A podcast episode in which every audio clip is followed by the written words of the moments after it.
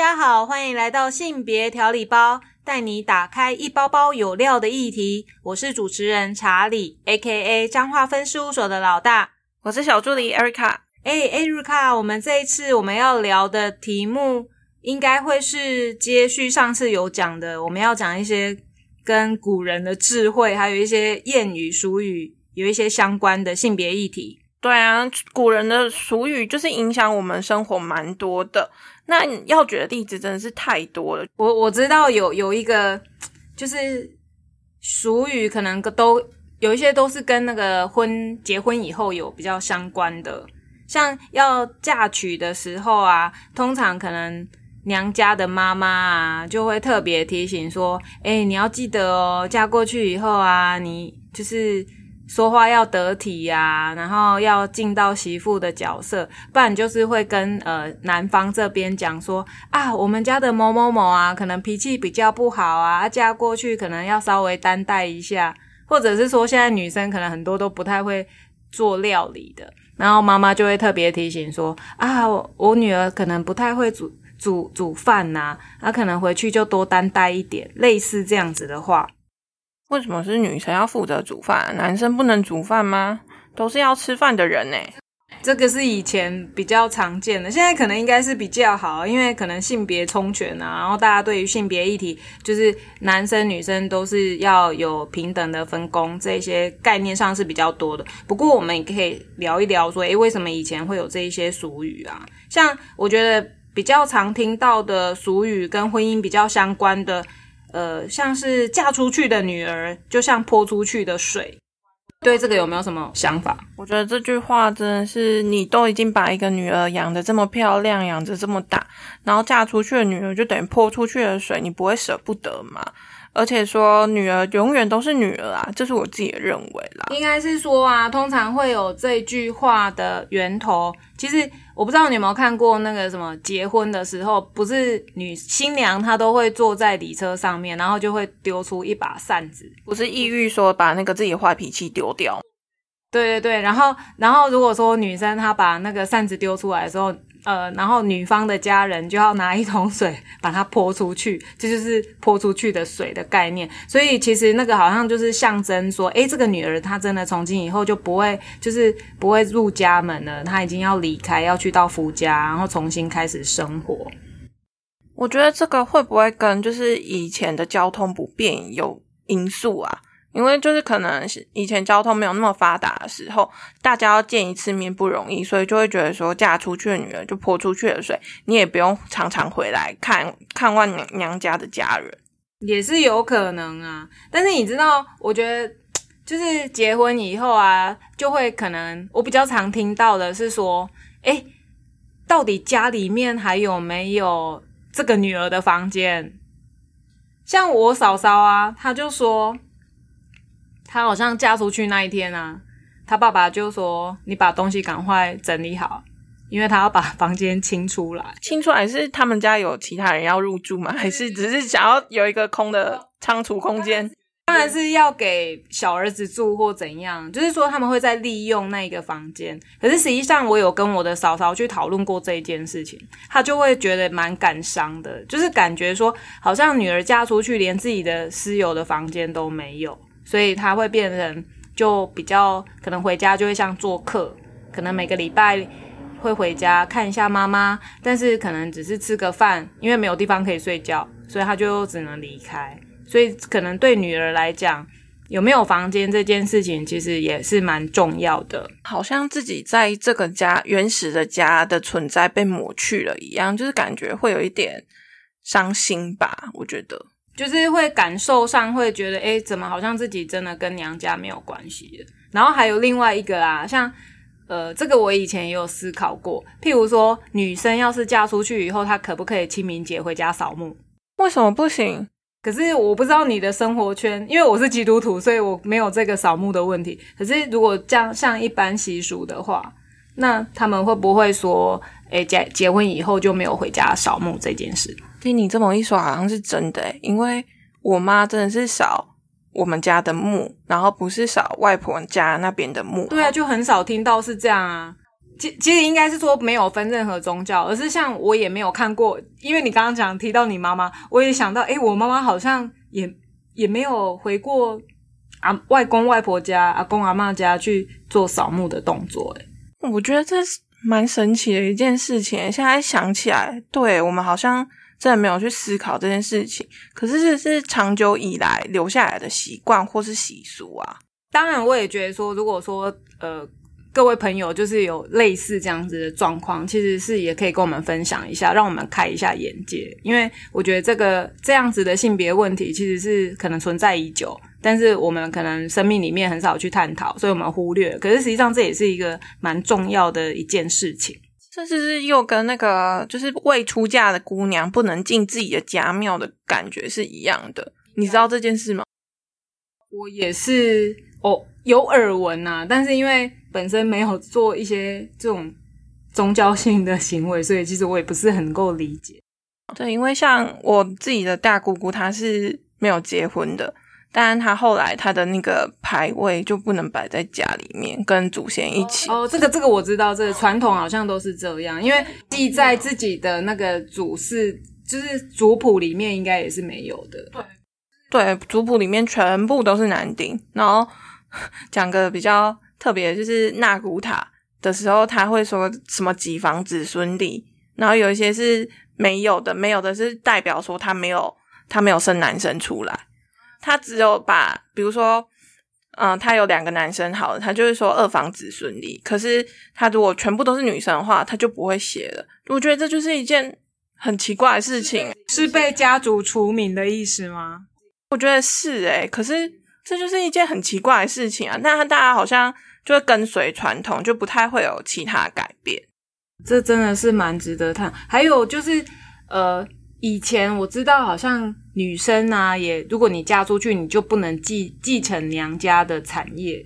可是我觉得现在是明文规定是可以的啦，跟以前是不一样。不是财产均分吗？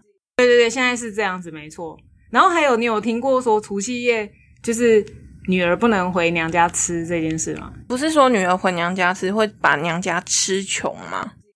对，一年一整年娘家就会就是很很惨这样。这根本就是 都市怪谈吧？对啊，所以你知道吗？像刚刚讲的，嫁出去的女儿等于泼出去的水，其实就好像告诉你，我们也常常听到说，哎，生女儿就是赔钱货。其实像这样子的概念啊，其实一直都是在传统的呃习俗里面，或者是在语言里面，其实我们就是这样被影响的。可是说实在的，我觉得长辈也蛮妙的，他就会觉得说，哎，每次只要听到是生女儿，通常就会跟你说啊，生女儿比较贴心呐，贴心小棉袄的概念。可是为什么贴心？因为你知道吗？当父母老的时候，哈，通常照顾的人可能女儿会比较主动一些。所以女儿贴心的点可能就是这样，可是为什么贴心又说你是赔钱货？这个我真的是不太懂，这个观念很矛盾呢。所以其实我我我觉得，其实可能就就现在的角度来讲，其实不论是生男生还是生女生，其实都是父母的心中的宝贝，他就是心中的一块肉。而且现在少子化，你有一个就应该偷笑了，而且养一个也不容易。对对对对对，也不容易。错，所以其实真的不是嫁出去的女儿泼出去的水，它应该就是一个珍宝。没错，就是我们会都会觉得说，哎，以前的观念影响到我们，可是我们是不是在这个？时代的改变的时候，我们的观念也是要与时俱进的，而不是一直被过去的观观念一直捆绑着。又或者是还有就是嫁鸡随鸡，嫁狗随狗这件事。对啊，再再来就是我们要讲的是嫁鸡随鸡，嫁狗随狗这一个算是俗语好了。那为什么嫁鸡随鸡，嫁狗随狗？其实为了就是。听到这个字的时候，因为感觉只要跟那个动物类挂钩在一起，就是比较贬低人性的意思。所以，其实，在现在，如果讲到嫁鸡随鸡、嫁狗随狗，其实听起来感觉就是好像好像是在安慰女生啊。如果你嫁的不好啊，你要看破，就是你你就是要认命的意思，认命，乖乖跟着他走。对对，所以以讹就是久了以后以讹传讹，就好像觉得这个就是非常负面的。不过啊，其实我们有去查过相关的呃文献啊，其实这个嫁鸡随鸡、嫁狗随狗这个名词，其实本来它是一个正向的，他想要表达就是说，其其实人的生命是掌握在自己的手里。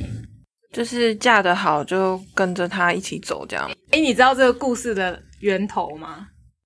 老大帮我科普一下，快点。他就是在讲说，其实宋朝啊有一个杨员外，他非常有钱，可是呢，他就是一直在跟他的那个他的小孩讲说，其实人的生命啊，命中注定你要怎样就怎样。然后，可是他有一个女儿叫阿秀，然后阿秀就是从小就是觉得。不是很想要去理他爸爸讲的所有一切什么命定论，他就觉得怎么会是这样，所以他就去挑战那个杨员外，就说，呃，他不认为爸爸讲的是对的。然后他说，然后爸爸就讲说，好啊，那如果是这样啊，我就把你嫁给一个乞丐，然后就是让你了解，你以后的生命就会像乞丐一样。那阿秀也是不甘示弱，他说好啊好啊，要嫁你就嫁。结果没想到他。杨员外真的把阿秀嫁给了一个乞丐，然后他们就这样子生活，真的也生活了二十年。然后在这二十年里面呢，他们就生了一个儿子。然后他们从小的经济来源就真的是去乞讨，乞丐就一定是去乞讨嘛。那阿秀跟他先生两个人就是会去乞讨，然后来养这个孩子。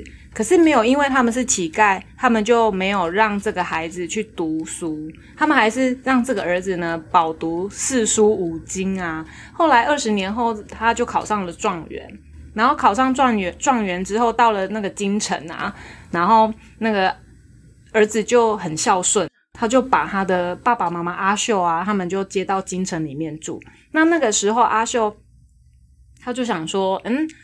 已经都在京城了嘛？那因为可能跟儿子有提到，还有一个外公，就是那个杨员外。那儿子一听到就想说，不然我们也把外公一起接来住好了。然后当入住的那一天呢，阿秀就跟他讲说：“爸爸，你不是说，呃，以前的名字叫嫁起水起，嫁手水手？那意思是说，嫁给乞丐就是乞丐，守的话就是老头子的意思。你嫁给老头，你就是你就是要跟着老头这样。然后后来。”他阿秀就跟他爸爸说：“你看，你之前不是说嫁乞丐只能做乞丐吗？但是你看你现在坐着，我我正坐在这里享受着。”然后爸爸听到杨员外听到以后就泪流满面，就觉得他错了。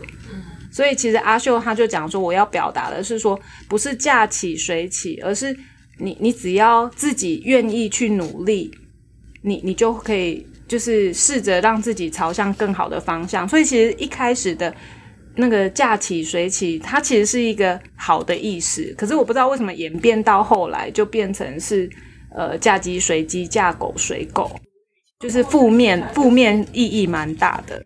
这个故事听起来就是蛮事在人为的感觉。如果你真的是有心想要改变，然后有心想要把自己变好的话，其实不管你的婚姻是怎么样，都还是可以有改变的余地。